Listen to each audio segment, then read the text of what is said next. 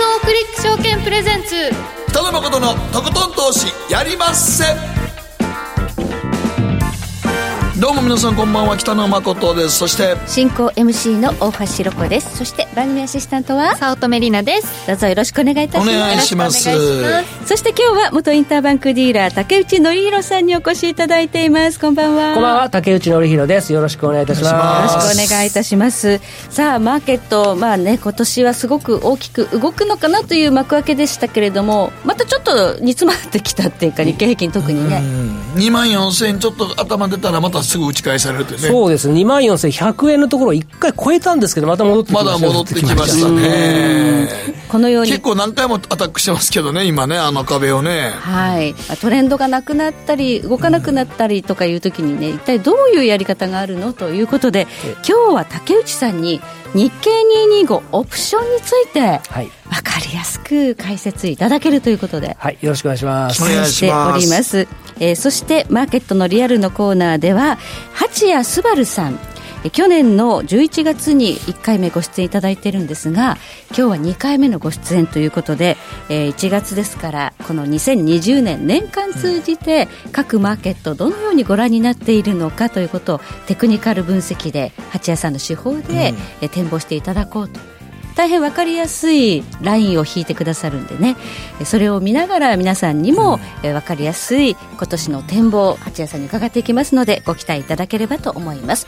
そして今日の皆さんからの投稿のテーマ転写日の今日だからこそ言える許してほしいこと謝りたいことということで今日はこの転写日だけではなくていろんな,、うん一粒万倍日とかね重なっているということで。木の絵とかねもうだからこれは珍しい日らしいですけどね。まこっちゃんはここで宝くじをちゃんと買ってる。ロトセブンです。キお素晴らしい。ャリーオーバー12億円を。やっぱー当たったら絶対教えてね。いや教えるかいな、なんでですか？急に消えるわ。教えてください。飲みに行きましょういやよ何やそ飲みに行くだけって別にいつでもええから。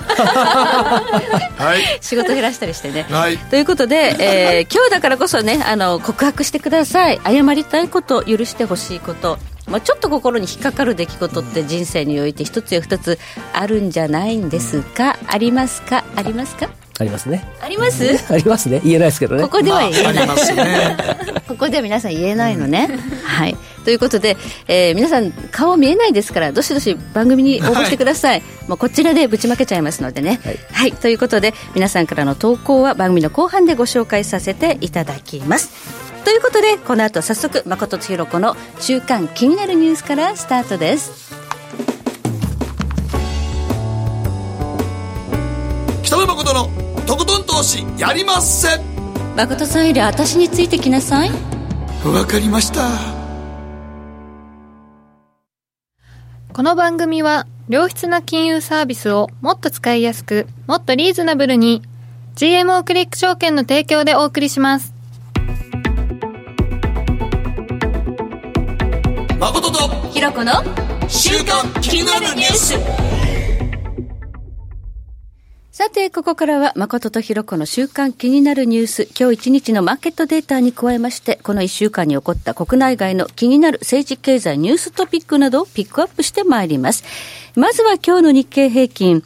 166円79銭高、2万4000飛び31円35銭で取引を終了しました。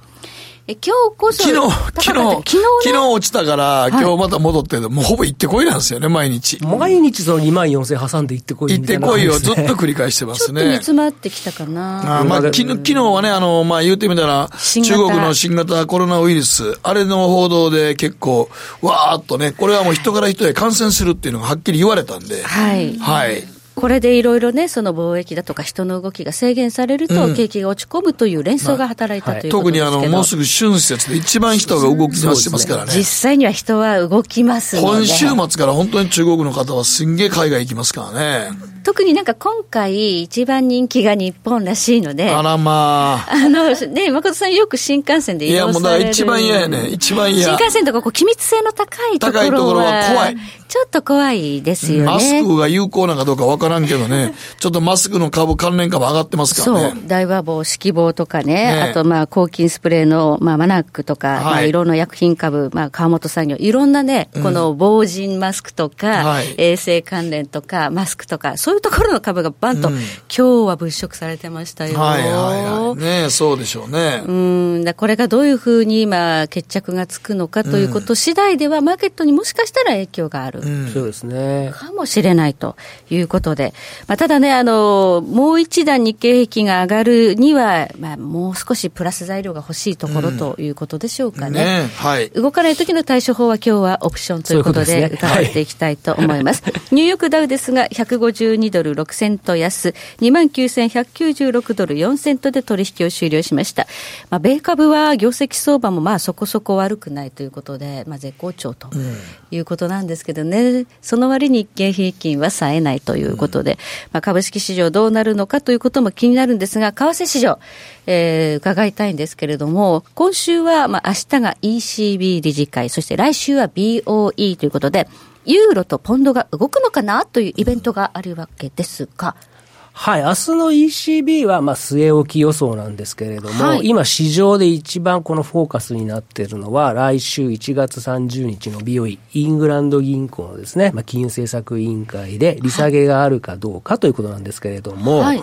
まあ、前回ですね、前々回、11月、12月では、委員9人の中でですね、7対2で据え置きになっています、両会合とも。はい。で、この中でですね、えー2名のですね、えーサンダースさんとですね、ハスケル委員っていうのが、まあ、利下げにですね、りえー入れてるんですけれども、えー今回は年明け以降ですね、まあ、カーニー総裁を筆頭にしまして、ここに来てですね、ブリハ委員もですね、テンレーロ委員もですね、えー利下げに対して前向きな発言してないます。いろんな方がええ利下げするぞみたいなお思わせぶりな発言してます。してますね。匂わせ発言。匂わせですね。そうすると、この5名だけで5対4になるということで、じゃあ本当に利下げするんじゃないかなと思いましたら、先週の小売売上高もですね、消費者物価も下振れてまして、じゃあやるんじゃないことかということで、まあ一時期ですね、利下げの確率が70%の半ばぐらいまでいってたんですけど。75ぐらいまで75いねってました織り込んで、で、ちょっとポンド売られてたんだけど、なんか今日高い。今日はまた利下げの確率がですね、50%ぐらいまで下がってきまして。あら、なんで？急に？なんか指数が出てたみたいですけども、明日の PMI、購買担当者景気指数がですね、まあこあの横ばいになるんじゃないかなという、まあ、そういう市場観測が出てまして、まあ、一応少しポンドが買い戻されているという現状ですね。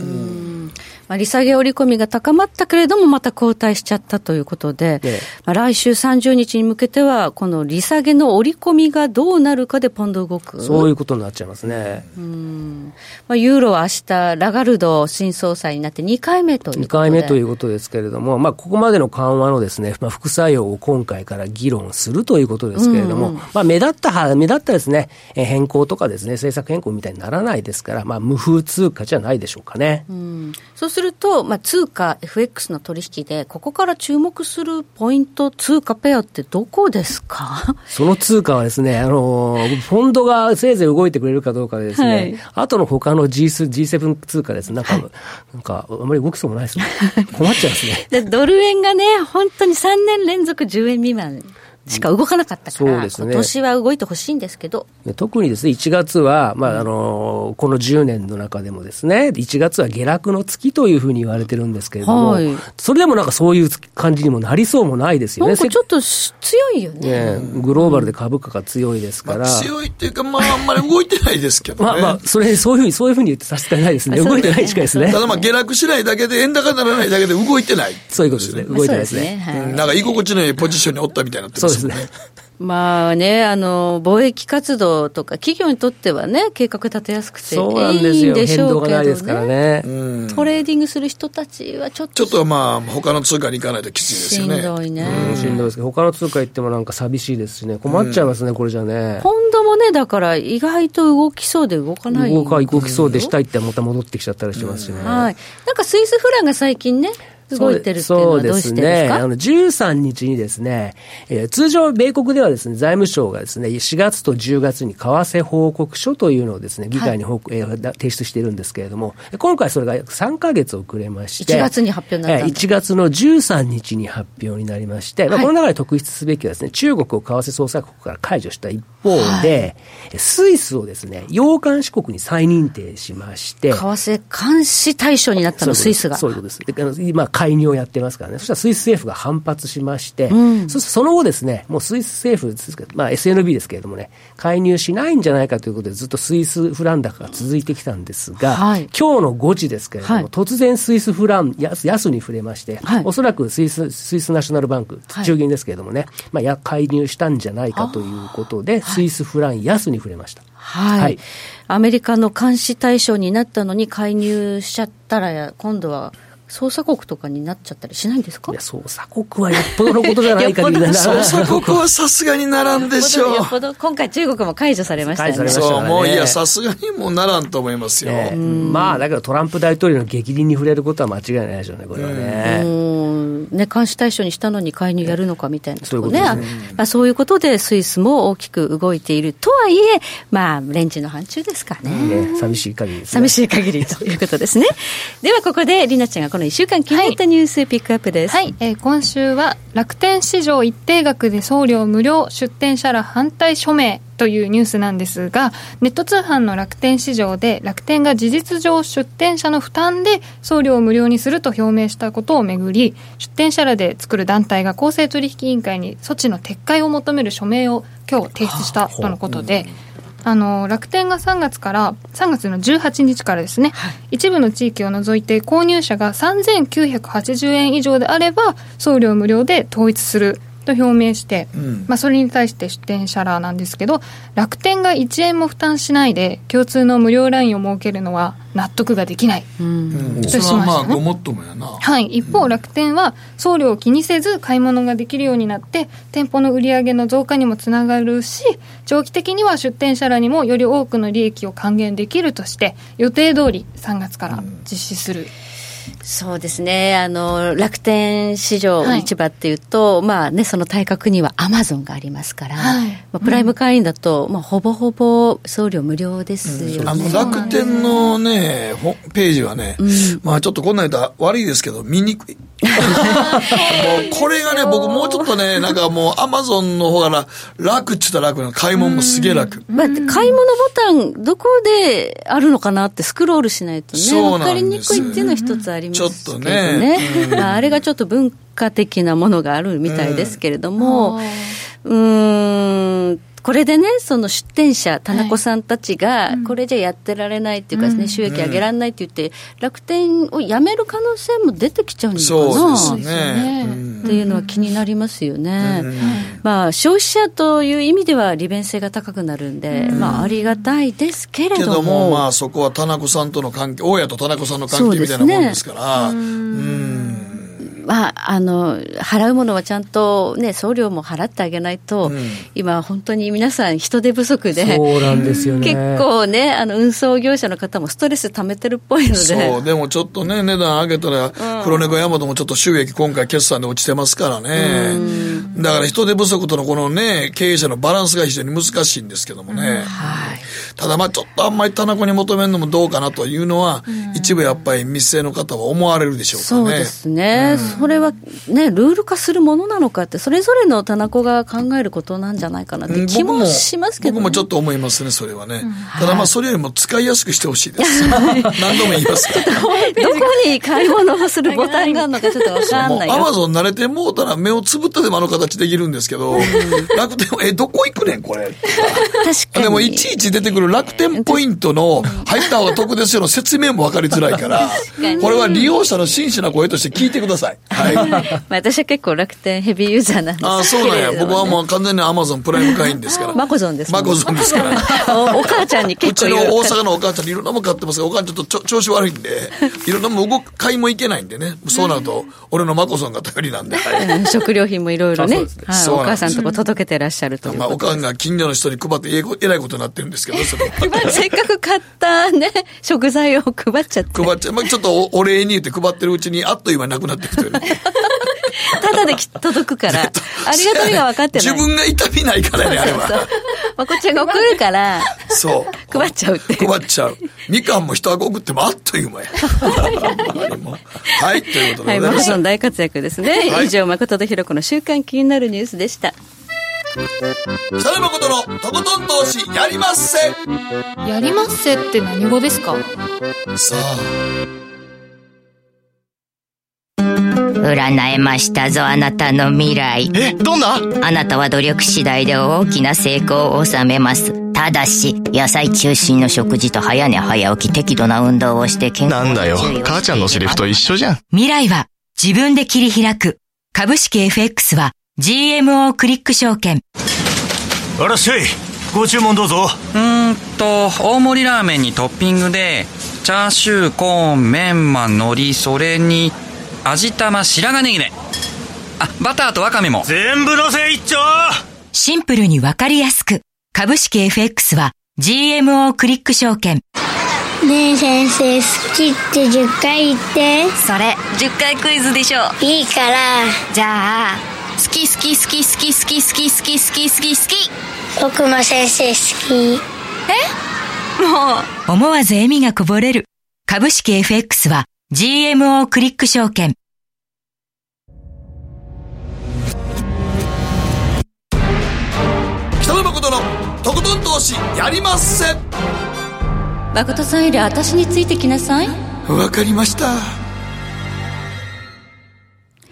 さて、ここからはマーケットフロントラインです。改めまして、元インターバンクディーラー、竹内則弘さん、よろしくお願いいたします。はい、よろしくお願いいたします。テーマは、初めての日経225オプション。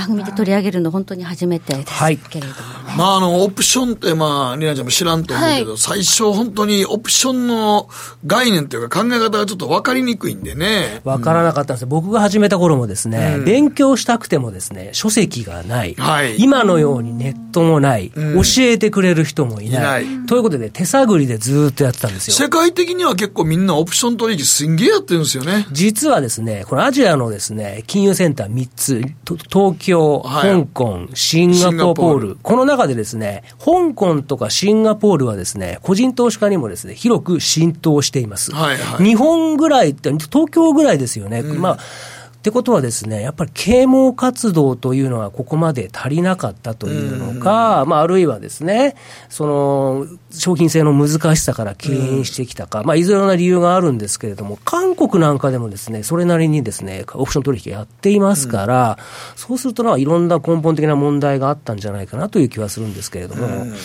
では、竹内さんに分かりやすく、はい。教えていただく。まあ、まずお願い。し日ます経225オプションという商品があるわけですね。あります。はい。はい。で、これはですね、えー将来のあはい。るあらかじめ決められた日、まあこれは期日、まあ満期なんですけれども、うん。まあ第2金曜日なんですけれども、はい。この時にですね、決められた価格で買う、または売る権利のことの売買をですね、まあオプション取そう引と言っています買ねう。権利、売る権利なんですね。権利はい、権利です。で、買う権利のことをコール、売る権利のことをプットと言っていますね。はい。で、通常はですね、これ取引単位が1000倍ですから、4円のものをですね、売り買いしますとまあ4000円、10円のものを売り買いしますと1万円、はい100円のものを売り買いしますと、これがまた10万円ということになりますね。まあ、手数料抜きにします。はいはい。で、これはですね、市場で転売とか買い戻しが可能です。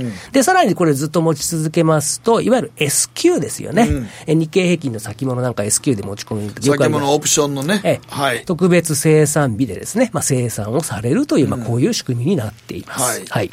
はい。だから S q 前には相場が荒れるっていうのは、まあ、オプション持ってる人たちが、そうなんです。だからもうあのね、第2金曜日のま前、2日前の水曜日は肝ですからね、あそうですね。特にあの3の倍数の月、はい3、6、6 9、12が、メジャー S q ですからね。はい、ご指摘の、ごおっしゃる通りですね。はいここはあよく荒れるというふうに言ってますので。先物とオプションの2つのね、期日が重なるということですね。はいメジャーで、実際にじゃあ例えば、日経平均が今例えば2万、まあ4000円としてですね。はい。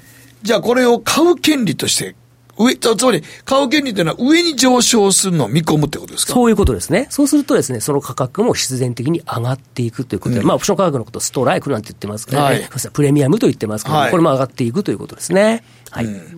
だから将来2万4000円が2万5000円になると思ってる人は、そちらを買おうとする。っていうことですね。そういうことですね。はいはい。コールを買おうとする。まあ、一方でですね、下がると思えば、プットを買っていくという、まあ、こういうことになりますね。プットというのは売る権利ですね。そういうことですね将来2万4千円、2万3千円になると。はい俺はそう見込んでるんだという人は、プットを買う。そういうことです。おっしゃる通りです。はい。はい。はい。簡単じゃないですか。はい。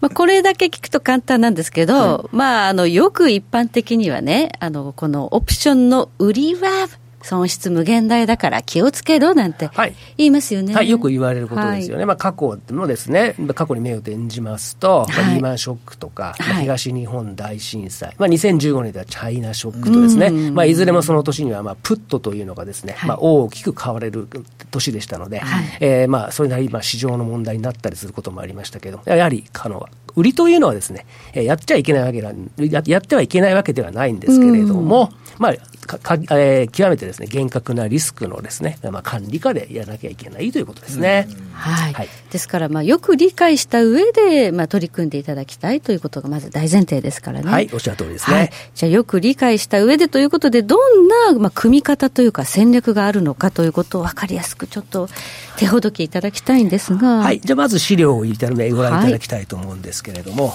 はい。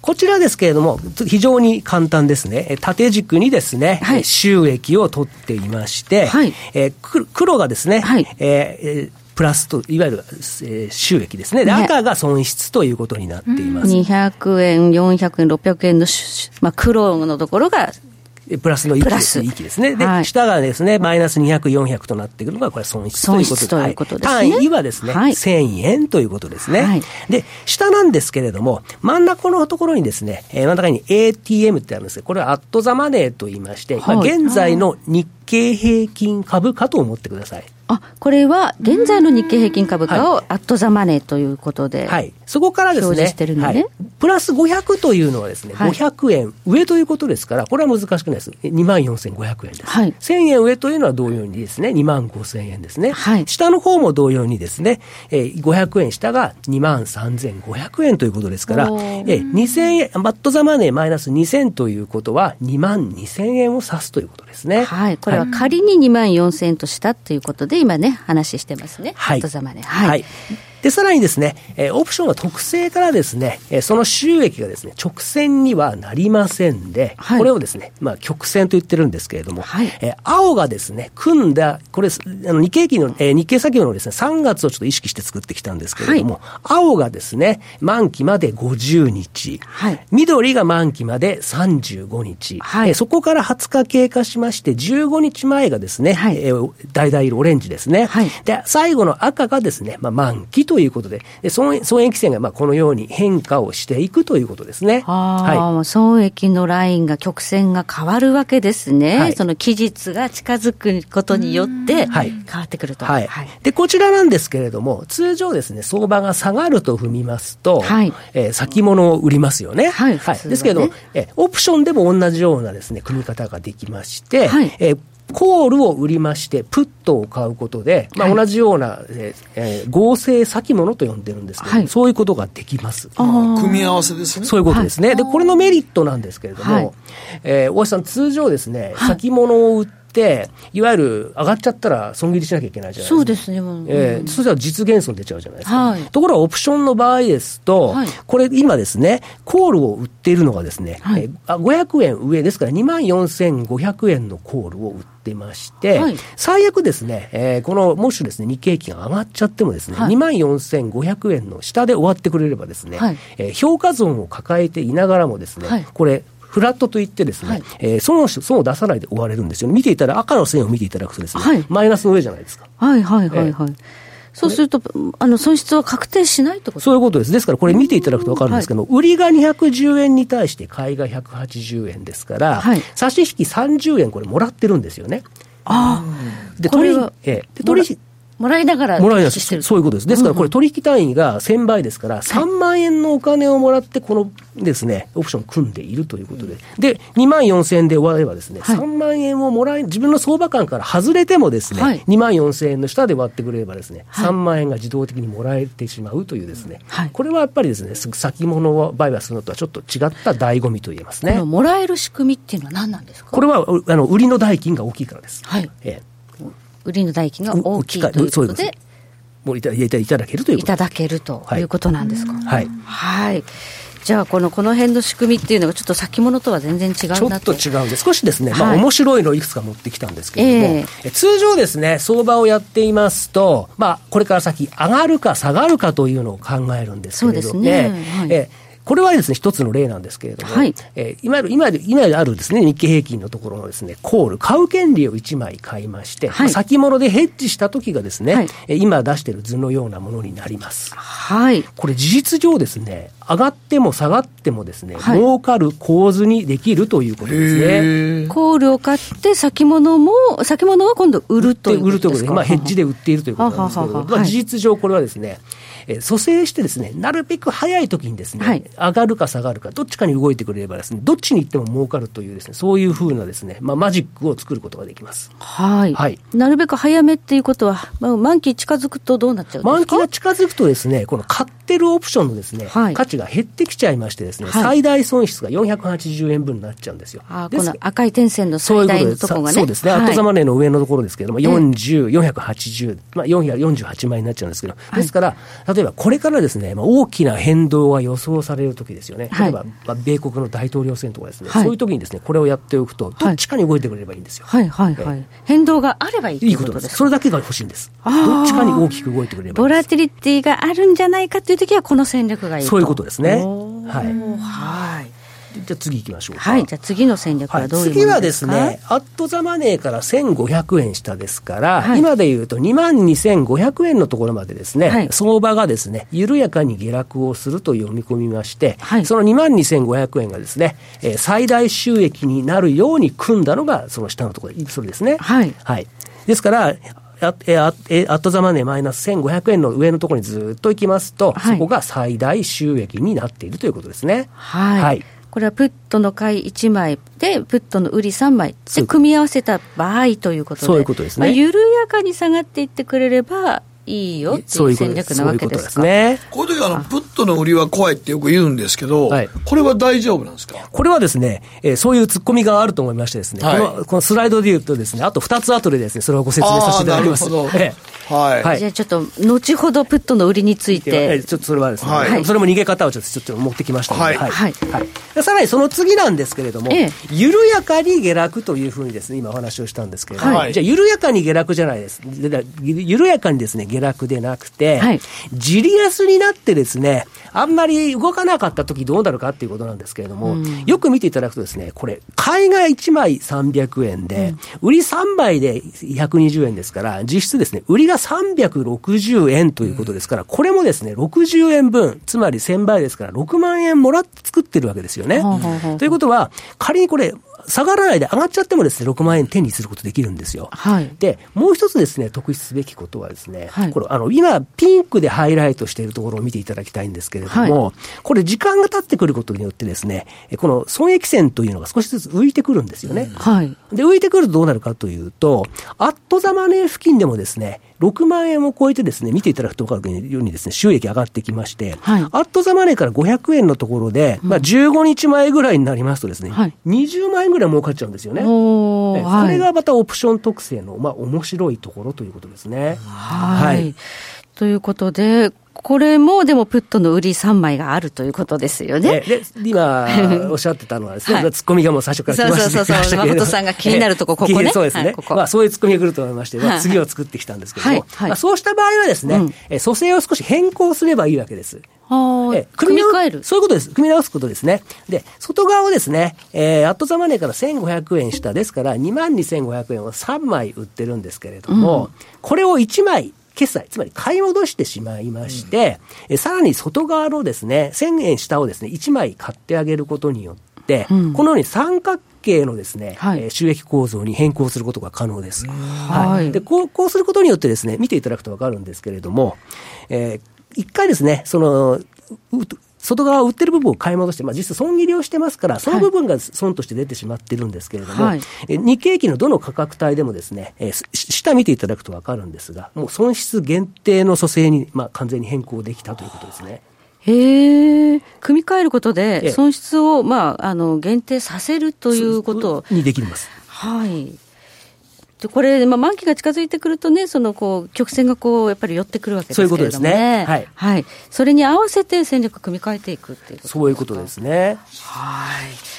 まあ、こういうふうにちょっとね、あの、売りの部分というのが怖いということですけれども、まあ、それってずっと持ってなくてもいいということですそういうことですね、はい。先ほどの冒頭の部分でお話しさせていただいたんですけれども、えーま、オプションというのはですね、えー市場で流通していますから、うん。買い戻しあるいは転売がまず可能ということですよね。うん。はい。で流動性もまあ比較的十分ですから、はい。問題がないということですね。はい。はい。満期まで持ってなくても別にいいいいということということ途中で別にだから動いてね、ええ。儲かったらもう手放したらいいんですよね。そういうことですね、下がっていればですね、リグって、あるいはですね、上がっていればですね、利確をして、そういうこともまあ十分可能なわけですから、まあ商品性、商品性としてはまあ面白いんですけれども、ただですね、少しですね、あの、やっぱりちょっと勉強がちょっと必要になってきます。はい。はい。まあ、どうなった時に自分はそのどういうふうに組み替えなきゃいけないのかというこだから。東日本大震災でね、はい。いっぺんプットの売りを、はいもう放置したままの人たちが一気に損失が出たんですよね。出てました結構実は社会問題になっていまなりましたね。証券会社は危なかったですもんね。危なかったですね。はい。ええ東日本大震災、まあ、リーマンショックの時もそうですけど、はいまあ、そういうことを考えますと、このところはですね、2013年以降もこうアベノミクスと黒田緩和で、ドル円は上昇してますし、日経平均右肩上がりですから、まあ、たた多分単純にですね、投資家層が今大きく変わってるかもしれませんね。入れ替わってるかもしれない、はい。ということですか。はい。そうすると、えー意外にですね、こう、プットを売っててもですね、えー我慢していればですね、ゼロになって、何のですね、痛みも感じなくてですね、ここまで過ごしてきた投資家の方も多分ずいぶんいらっしゃるんじゃないかなというふうにだから相場がね、あの、上がってるとか緩やかなね、あの、時は、まあ、あんまり知識がなくても、はい。あもう痛い目に合わずに、たまたま住んできた可能まあまあ、性があるとだから先物とかコール買っときゃええわけですか。ら。おおっしゃる通りですね。はい。うん。そうすると、これから先にですね、まあ、今や、今日明日別に暴落が来たりとか急落が来たりするわけではないでしょうけれども、はい。まあ、景気は循環ですし、まあ、去年の10、え去年の7月にですね、えーリーマンショック後の景気拡大が、米国ではもう11年目に入っていますから、まあ、別にいつ景気後退に陥ってもよ、良いとは言いませんけれども、えーまあ、いずれですね、その景気後退というのが、波が来るわけですから、まあ、その時に日経平均どうなるかというと、やはりピークアウトして下がっていくことになりますから、まあ、そういう時にですね、まあ、オプション戦略というのをですね、自分のものにしておくと、えーまあ、有利な展開になるんじゃないかなというふうには僕は思います。なるほど。はい。まあ、311の時もええ、実はあれ金曜日だったんですけどもはいね。そうですね。オプションで大きな損失が出たのって、その時じゃなかったんですよね。そうです。で、あの、翌翌週翌週のですね、はい月曜日というのは、えー為替もそうだったんですけれども、はい日経平均先物もそうですし、はいまあ、オプションもですね、いくらでもですね、逃げ場があったんで逃げ場があったんです余裕があったんだけどあったんですよ。えドル円もそんなに激しく動かなかったわけですし、はいよく、一番ひどかったのは火曜日です。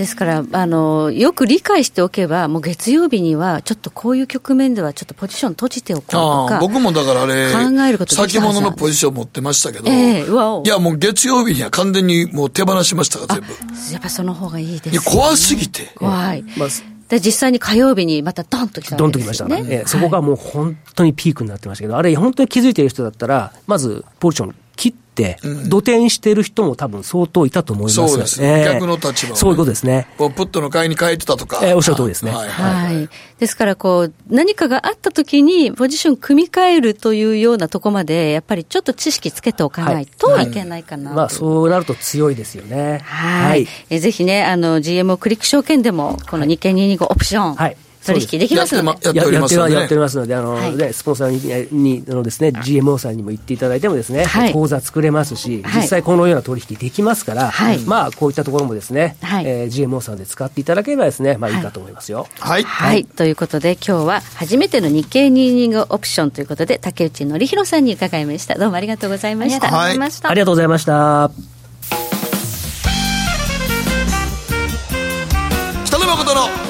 投資やりません。GMO クリック証券はおかげさまでファイナンスマグネート社2012年から2018年の調査において FX 取引高が7年連続で世界第1位を獲得多くのお客様にご利用いただいております。GMO クリック証券は安い取引コストが魅力であることはもちろんパソコンからスマートフォンまで使いやすい取引ツールも人気またサポート体制も充実しています。FX 取引なら取引高世界ナンバーワンの GMO クリック証券選ばれ続けているその理由をぜひ実感してください。GMO クリック証券株式会社は関東財務局長金賞第77号の金融商品取引業者です。当社取扱いの金融商品のお取引にあたっては価格変動などの理由により投資元本を超える損失が発生することがあります。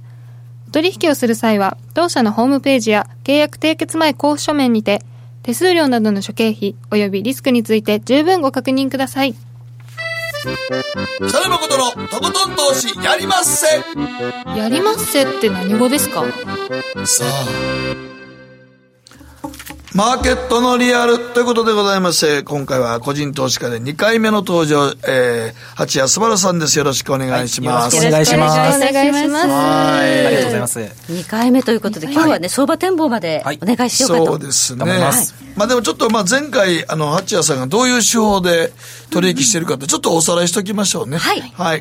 じゃあ、すいません。早速なんですけども、はい一応専業になってから3年ほど経ってましてええ、この専業の期間は今から紹介する手法で取引をしてました。はい。平行チャンネルのみを使った超シンプルトレードをしてまして、はいい、わゆるインジケーターとかオシレーター系は一切使っておりません。ああ、テクニカルインジケーターってもともとあるものは使わず自分で引いたラインに沿ってっていうことですね。はい、そうですね。はい。で、そのラインというのは、一本の線ではなくて、平行のチャンネルですね。はいえー、ローソクに対して上限下限、2本の同じ角度の線を引いて、それを使って取引をしています。はい。この線はですね、えー、日足なんで長い時間軸で、えー、平行チャンネルを引きまして、はいその上限に来たら売り、その下限に来たら買いというふうにトレードをしています。はい。はいまあ、聞くと本当にシンプルなんですよね。そうですね。そのシンプルなやり方で、えー月間平均300ピップもうですね構取れてるということで。はい。はいまあ言うてみたらこうやってまあ日本のと3本の線ですね。そうですねチャートの時間足を見ながら、まあこれ日足4時間足。はい、えっ、と、基本は日足で引くんですが、はい4時間足を見ながら細かい調節をしたりすることもあります。なるほどはい。はい。で、まあ、あの、3本のラインで、センターラインより上なら高いので、売りオンリー。で、売りオンリーも中途半端な売りじゃなくて、はい上のとこのラインに引っかかったら、僕確実にそこで売っていくと。はい、もう土天井売りのみ狙っています。そうですね。だから、えチャート、エントリーしない時も結構あるんですよね。かなり長い期間エントリーしないこともありますね。ま、待つわけですね。この上までこうぶつかって、下までぶつかってねセンターラインより下に来たら安いので、買いオンリーやけども、下のラインに引っかかるのを待つんですね。そうです。中途半端な位置では買ったり売ったりしないってことですよ絶対しないということですね。これがなかなかね、ひたすら待つっていうのもなかなか、なかなか難しいですけどね。そうね、待つって難しいのよね。ついついポチッとやってしまいそうになる。追いかけちゃうってやつですね。そうですね。はい。この点線の真ん中のセンターラインは、まあ、利確ポイントだったりするわけですね。はい、上限と下限の中央値になるんですが、はいセンターラインを表示させて、はい例えばショートでもロングでもどちらでもそこで利確をします。はいはい。ということで、着実に取っていこうというような。だから余計なところで入らずひたすら待つ。はい。はいそこが得意ですね。だからもう、ここで売りとか、ここで買いっていうのをライン決めといて、もう値を入れといたら、そこにタッチしたら自動的にそれでやるわけですね。差し値です差し値ですね。はいそうなんですよ。流れでやらないってことです。ずーっとチャートね、ウォッチしてると、勢いがついた時に、あーってついね、ポチッとやりたくなでもるんですけど、それも騙しも結構あるんあるでね。んですよね。だからそういうことはしないということですね。なんでチャートも1日4回しかチェックしなくてですね、はい4時間足が確定するタイミングのみで、えーチャートを見て、はい指し値をずらす必要があったらずらして、はい必要がなければ何もしないというイメージですね。そうだね。はい。明確にロジックがあるということで、八谷さんのオリジナルです。そこで今日は八谷さんの、はいまああの、いろいろ現在の通貨を、まあいろいろこれ、まあドル円から見ていこうというやつですね。そうですね。はい。えっ、と、私の方でですね、今すごく注目してるペアがですね、対日本円の通貨ペアになってます。うんじゃあ、ドル円とクロス円ということですか、おっしゃる通りですね。はい。はい。簡単にも結論から言いますと、全体的に下降トレンドから脱して、これからさらに円安が進むのではないかと見ています。はいはい。なんかね、去年あたりはみんなこう円高予想が多かったんですけれども、もうちょっとそれは変わってるんじゃないかっていうのがわかるわけですか。はい。はい。じゃあちょっと分析していただけますか。はい。早速、最初はドル円が表示されてると思うんですけども、はいこれ二日足。はい。まあ、本来は冷やして見てるんですけども、はいちょっと収まりがいいので、二日足なるほどはい。右肩下がりのトレンドがこの赤いチャンネルで表示されてるんですが、はい114円を目指していた2019年の10月頃から、はい右肩下がりのこの角度がずっとですね、効き続けている。はい。き続けていたんですね。はい。今まではずっと売りを狙っていたんですが、はいついにこのドル円のはい右肩下がりのトレンドを上抜けしたので、はいえー売り目線は解除して、はい押し目買い狙いっていうところです、ね買い目線に変わった。この赤いラインを抜けたのは今年に入ってからかな、これ。そうです。ああ、抜けました年明けてから抜けてきた。だからずーっとこの赤のライン引いてあるのが、ずっと下降トレンドやったんが、今その赤いチャートのライン抜けてきたよね。本来ならここで売らなあかんねんけど、はいここはもう、もうややられたわけやね。完全に上行っちゃってんね。そうですね。まあ、たまたま運よく年末年始だったので、はいトレードはしてなかったんですけども実際だったらやられるところですね。ほんまやったらここで売ってるとこやねんけど、そうです。長ここでい。完全に上抜けたってことは違うラインの形になったってことですね。はい、そうです。それがこの緑のはい新たな平行チャンネルですね。そうですね。はいこれはとりあえず、まあ、暫定で置いている角度ですね。はい。はい。そうすると、どこでエントリーですか、はい、今一番の狙い目はですね、えー、大体109円ちょうどのあたりになるんですけども、はいこの今までレッドチャンネル下降トレンドとして機能していた天井上限の線がですね、はいサポートレジスタンスが転換サポレジ転換して、はいえー天井から床に変わったはいというふうに、えー視点を変えますじゃあ今度はこの赤いラインがはい底ラインになるはずっていそうです支えになる。そうです、はい。なんでここで買い支えが入ることを前提に買いの指し値を入れますはい。なので、えーロングは、えー今までの天井だった部分で狙っているというところですね。ああじゃあ、はい今日だったらこの赤いラインがいくらかなっていうところに指し値を置く。明日になったらこの赤いラインいくらかなって変わるから指し値をこう変えていくってことでしょうか。そうです。はい。はい。じゃあ毎日毎日このね、ラインの、まあ、価格っていうのをチェックしながら注文を変えていくという作業が。というということは、これはドル円は今のこのチャート見てると、はいそうか、もう買いポジションの上昇トレンドに入ってるわけやね。と見ています。見て、見ていいわけやね。ははい二日足やから余計正確やわね。ちゃんと抜けていってるもんね。はい。しっかりと確定しています。なんか僕らあんまり普段毎日見てたら、そのラインを引いてなかったら、あらまあ、ボックスかなと思ってましたからね、もう。あそうですね、こうやってライン引くと、下降チャンネルから上昇のチャンネルにシフトしたってことがよくわかりますよね。よくわかりますね。それは日経にはプラスでしょうからね。はい、はい。後で日経平均もね、分析いただきますけれどもね。はいでは、続いては、ユーロ円はどういう形になっているでしょうか、えっとですね、クロス円はですね、似た形になっていく傾向があるんですが、はいユーロ円もですね、ドル円と同じように、えー2年近く続いていた右肩下がりの赤いチャンネルですね。はいこれを上抜けした直後ですね。あ、もう上抜けしたばっかりだ。そうです今ちょうどこの赤いところにくっついてきたな。そうですね、はい今まで天井として機能していたところに戻ってきたので、はい今、絶好の買いポイントというふうな捉え方もできます。もしかしたらこの赤いラインで跳ね返されて上がるなら、今買い場かもってことなんだ。そうです。ね。はい。これはでも難しいとこやな。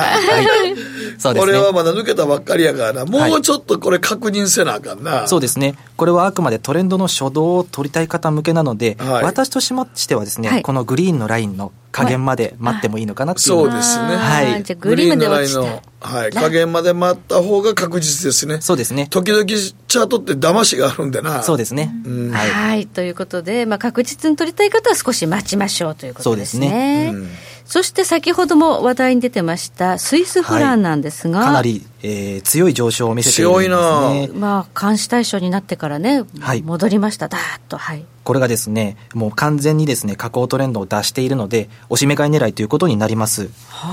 当面はですね、まあ、112円ちょうどあたりにあるですね、はいグリーンチャンネルの加減での買いを狙っているというのが現状ですね。はい。じゃあそこまで落ちてくるのはやっぱり待ちたいということですかね。そうですね今高いとこいますね。今かなり高いですね。はいあの、買いこれのトレンドですねがもうちょっといったら逆に言うと売りたいぐらいやけどね、ほんまはね。そうですね。はい。あでもまあ、一応この形やった上昇トレンドやから買いで待たなあかんねんね。私の場合はそうですね。そうやんね。はい八役の場合、怪我しないようにそこは買いやもんね。はい。はい。では、カナダ円はいかがでしょうか、はいということで、あ、いいところにぶつかって、やはいっぱり落ちてるんですね。カナダ円はですね、はいこちらも、えー右肩下がりのトレンドを脱して、はい。ただですね、えーこのグリーンのチャンネルを表示させてもらってるんですけども、はい。の天井にぶつかったところ、はい。84円の上なんですけども、これ一旦調整が入るんじゃないかというふうに見ていますね。はい。なんで、えー一度大体こう押し目を作って、83円下抜けしてからぐらいから買い始めるというイメージですね、私の場合は。はい、はいじゃあ慌ててここでねあの高いからって買わないで少し待つということをね、はい心がけたい局面ですね。そうですね。今は待ちたいペアということになりますね。はい。はい。じゃあ、今ね、ちょっと森林火災がね、いろいろとニュースで話題のオーストラリア、5ドルはいかがでしょうか、オーストラリアはですね、こちらも買い狙いになりまして、えー位置感覚的に言うとユーロ円と非常に似ているんですけども、はい右肩下がりのトレンドを上抜けして、その右肩下がりのトレンドの上限にまた戻ってきてタッチしているところで、ヒゲになってるんですね。はいなので、まあ、この75円の節目あたりははいですね、買いポイントとして今優秀かなと見ています。お全体的に対円に関しては全部買いやねんね、もう。はいもう去年の暮れあたりから今年にかけて、さまざまなペアが回転換してるってことですね。なので昨年の目線と全く逆ですね、はい私はすべて売り目線でいたんですがこの1月で目線が変わりました変わったということで、もう買いからしか入らないということで待つということですね、はい買い場をそうで。はい。では、最後、今話題のポンド、来週ね、あの、はい会合があるんですけれども、どうですか？はいポンドに関してはですねこちらも長期2年以上使ってるですね赤いチャンネル下降トレンドは上抜けしたと見ていますはい。でその赤いチャンネルの中に戻ろうとする動きは何度も見せていたんですが結局入れずヒゲになって押し返されている買い支えが入っているだ。はい。戻る、戻らないですね。ヒゲができてますね。大体142円あたりが、まあ、ポイントになると思うんですけども、はい。ここを下回れずに、えー買いが入っていて私はここからさらに上を目指すのではないかというふうに見ています。これまだ、あの、緑のラインは引けないんですか？そうなんです。このペアだけグリーンのラインを引いてないんですけどもちょっと急角度すぎて私のまあ言い方になっちゃうんですけども使えそうな角度が見当たらないということでした引きにくいぐらいに急に戻ってきたんですね、ビヨーンとね。まあ、つまり私としては一応様子見ではあるんですけども、はい売り目線ではないということですねはい。じゃあ、この赤いところに。長い下髭2本つけてるってことは、はいもうこれはちょっと打ったらあかんサインやもんね。はい、ここかなりポイントになりますねポイントやね。ここついつい売りたなってまうねんけど、はいせやね、下髭二日足で2本つけて続けてやってるってことは、売られないってことやもんね。はい、かなり買い支えの意思を感じました感じるね、これは、ね。はい。じゃあ、もう一回この赤いライン下回ってヒゲできたら、もうそこは買いたいねっていう。みたいね、感じですね。感じですかねはいもう転換したやな。あ、ってことは、対円に関してはみんな結構去年と全く2019年と違うね。なんだね。円安なんですね。はい全体的に。全体的に円安傾向にあるってことですね。はいどの通貨も。はいね不思議ですね、みんなもう今年はね、あのいろいろと景気後退リスクがあるって、去年ぐらいからね、うん予想してたんですけど、そうはならないってところが面白いです。面白い。はいさあ、はいそして日経225見てみましょう。はい、GMO クリック証券の CFD にもありますけれども、はいどうでしょう？はい、これがですね、一番こう面白い場所にいるんじゃないかなと思っているんですけども、はい週足単位で見ると、ものすごく長い上昇トレンドだったんですね。はい、ただ、ここ2年間、2018年入る前ぐらいからですね、えー、大体2万3500ぐらいのあたりでですね、えー何度もこう加工している、頭を叩かれている。そうですねはいこれがレッドのチャンネルを形成してます。はい調整の加工トレンドですね。はい、ただ、この調整の加工トレンドの天井を上抜けした抜けてきましたね。はいなので、えー本流のグリーンチャンネルに戻った。つまり、はいえーここからさらに買いが入るんじゃないかというふうに見ています。はい。では、この赤いラインにもしぶつかるところまで調整したら買ってみてもいいかなっとていう。思っていますね。実際にこの今まで天井として機能していたレッドチャンネルの天井がですね、はいえー上抜けしたことによって次床になってるんですね。はいなんで、えー買いの支えが入っているので、ポイントとしては優秀かなと思っています。はい、はいそうすると2020年はうまいこといけば、まあ、2万5千超えて2万7千ぐらいまでいけるかなそうですね。本当に長い目線で言ったらば、最終的には3万も目指す角度にはなってはいるんですけども、今年はそうですね。ははいい。買いっていう形ですね。買いに戦略変更してるということですね、このグリーンのチャンネルを右、あの下にですね、下抜けしてしまったら、えー日経平均大崩れシナリオになっていたんですが、はいそれを回避したという流れですね。頑張りましたね、こはいこね。はいでは、アメリカのニューヨークダウはいかがでしょうか？これはですね、皆さんやっぱり強いなと感じていらっしゃると思うんですけども、本当に強くてですね、私が想定していた上昇のチャンネルをはみ出てしまった。突き抜けてますね、今ね。そうなんですね。まあ、なので買い目線ではあるんですけども、はいえー買うこともできないし。今は買えないかな、これね。そうなんですね。なんで、これがですね、次の上昇チャンネルに移行したというふうに見ていますので、うんもう一度天井を見る必要はあるんですが、今までこのグリーンチャンネルで天井だった部分はいを床と見立てて買い増しするっていう戦略も一つ手かなとは思いあます。じゃあもう加速度的に上がる可能性もあるってことですね。そうですね。はい。でもちょっと怖いですね。怖いです。はい。これはちょっとニューヨークダウはもう、まあ、そこれをね、上の、グリーンチャンネルのに上のラインを、まあ、そこを、弾いて下上に上がるかもしれんと思うけど、ちょっとさすがに、ちょっとね、怖い。ちょっとさすがによう変わんな、ここはね。はい。私もちょっとここは街です。街ですか？なはい。はいそして年明け、アメリカとイランのね、ちょっとこう、報復の応酬で、はいあの、いろいろ動きがありました。原油です。はい。こちらがですね、週足を表示させてもらってると思うんですが、こちらも右肩下がりのトレンドを脱しています。で、しっかりと確定して上抜けしているので、はい今はもう買い狙いのところですね。はい。角度的にはですね、まあ、56ドルあたりですね、はいのところで私は買いを狙ってるというイメージですね。この緑のチャンネルのはい下のね、はい支えのとこまで下がってきたら買いたい。そうですね。今、やや中途半端な位置。はい。ただ、だんだんそそろそろかなっていうところまで落ちてきてくれてるので、はい今は待ちですが、はいそろそろ買いを狙える位置にいるかなとは思っています。はい。はいじゃあそろそろですということで、最後、はいじゃあゴールドお願いします。はい。ゴールドはですね、えー長いこと右肩上がりのトレンドで上昇ですね。はい。ただ、その上昇トレンドの天井に、えー頭をガツンとぶつけまして、本当だ。落としてるんですねうん。ここから調整の下降が入るんじゃないかと見てますので、えーとりあえず今年の前半は、えー調整の下降と見て、とりあえず何もしない。はい今は引きつけたいっていうタイミングですね。はい、はいそうですね。これ一応チャンネル的には上昇ですから、まあ、はい売ることは今のところ考えずに、考えずに。はい。下がってきて、そうですね。はい、下のラインにぶつかるまでは、まあちょっと。なんかでもこれ上のライン行ったら売りたいな。いやいや、あの、金の価格はこれ以上まだまだ上昇するっていう感じはな。まあ確かに。歴史的にはかなり高いところにおるからねそうですね。はい高くなってきましたね。ね。まあでもね、まあやり方としては、まあ、買いを待つってことですね。はいはい。はい、ということで、まあ、八谷さんによるこのチャンネルライン、でも、八谷君のこのラインを今日見てましたら、はい対円に関しては全部ちょっと転換で、はい今年はあれですね変えますね、はい。全体的に。クロス円はロング方向ということになりますので、ではいそうすると、まあ、日経平均もやっぱ強いというこ強とにい。ってことですよね。なるんでしょうかね。オリンピックの年でもありますからね。は、はい。い。皆さん参考にしてみてください。ということで、ここが八谷すばるさんにお話を伺いました。ありがとうございます。ありがとうございました。ありがとうございました。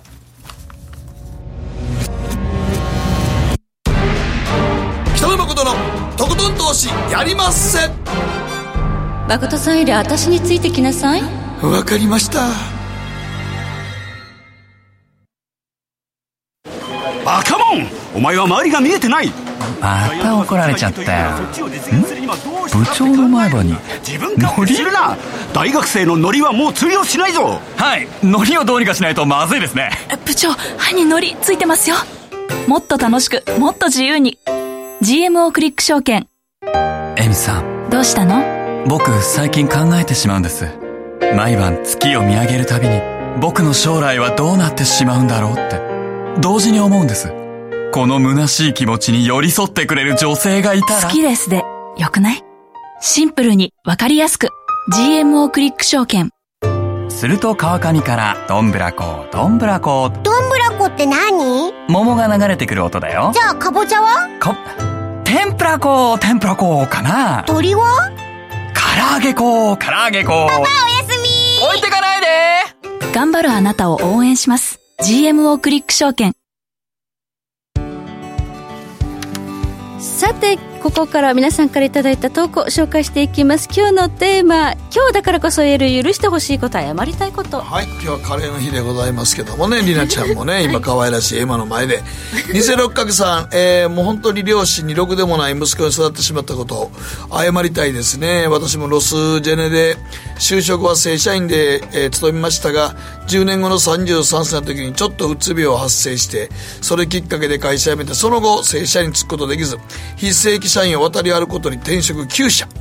仕事に就かずニートしたり出会い系サイトにはまって大きな借金を背負ったり散々迷惑かけましたが今はなんとか一定の収入が入り副業でいくらかいただいてやっと人並みの収入が得ることができろくでもない生活が脱出しましたが全く恩返しができてないこと謝りたいですねということですよかっねたですね。でもね、恩返しはね、これからいくらでもできますから。そうそう。まあ親より長生きしたら大体恩返しですから。そうですね、はい。元気でいることが一番かもしれないですね。そうです。はい。はい、えーこちらチワワ原価さんからで以前 前私のスマホが調子が悪くて会社の後輩のスマホを借りました。その時に手を滑らせスマホを落としてしまったんです、運よく傷がつかなかったので黙って後輩にスマホを返しました、しかしそれから後輩のスマホが調子が悪くなったみたいで結局機種変をしていました。えーままだ前の機種の分割が半年以上残っていて後輩は月々の支払いが増えたと嘆いていました。後輩に謝りたいです。飯ここで謝らんと飯がおごったね ちょっともう言いにくい今更みたいな感じちょっとありますね。今更言いにくいよね。今更もう実はって言いにくいね。もう一生黙ってるしかないな。はい。飯ぐらいおごってあげないとね。飯ぐらいね。ねそうですね。最近働先輩飯おごってくれて何やろうと思うけど。なんだろう謎の優しさ。なそうです1年で終わりですからね。続いてはケチャップ用途外のしおちゃんさんからいただきました、私は株式投資をするために親からお金を何百万か借りています、親には必ず倍にして返すからと説明してお金を融資してもらいました。実際に親のお金を使って株式投資を行っていると投資を始めた最初の頃は着実に利益を出していたのですが昨年の米中貿易戦争などで保有していた株価が急落してしまい私がタイミング悪く損切りしてしまったこともあって大損失を被ってしまいましたもちろんこれは親には伝えていません。伝えられません。当面の間親から借りたお金を倍にして返すことはできそうにありません。本当にごめんなさい。代わりに親孝行しますので許してください。20代の方です男性。えー、まだ大丈夫だって。これからまだいっぱいあるから人生。人生。人生長いんや20代やったら。まあそうね。いっぱいあんねえからその間何とかしていったらええねん。まあ、これ50代だったらもうもう無理や。もう無理やって。アドバイス全然変わるの？もうだからいやそれ20代からまだ残り人生がたくさんあんまあねんから、まあ確かにね。その間に返していくこと考えたら八洗いに使い八洗い待て 松もそ松も相場や松も相場。そうですね、あのしっかりとあのルール決めてやっていただければと思いますのでまはい。だまだ取り返しが効く年齢だということです。そうです。はい。時計の針は11時26分回っています。北野誠のとことん投資やりまっせ。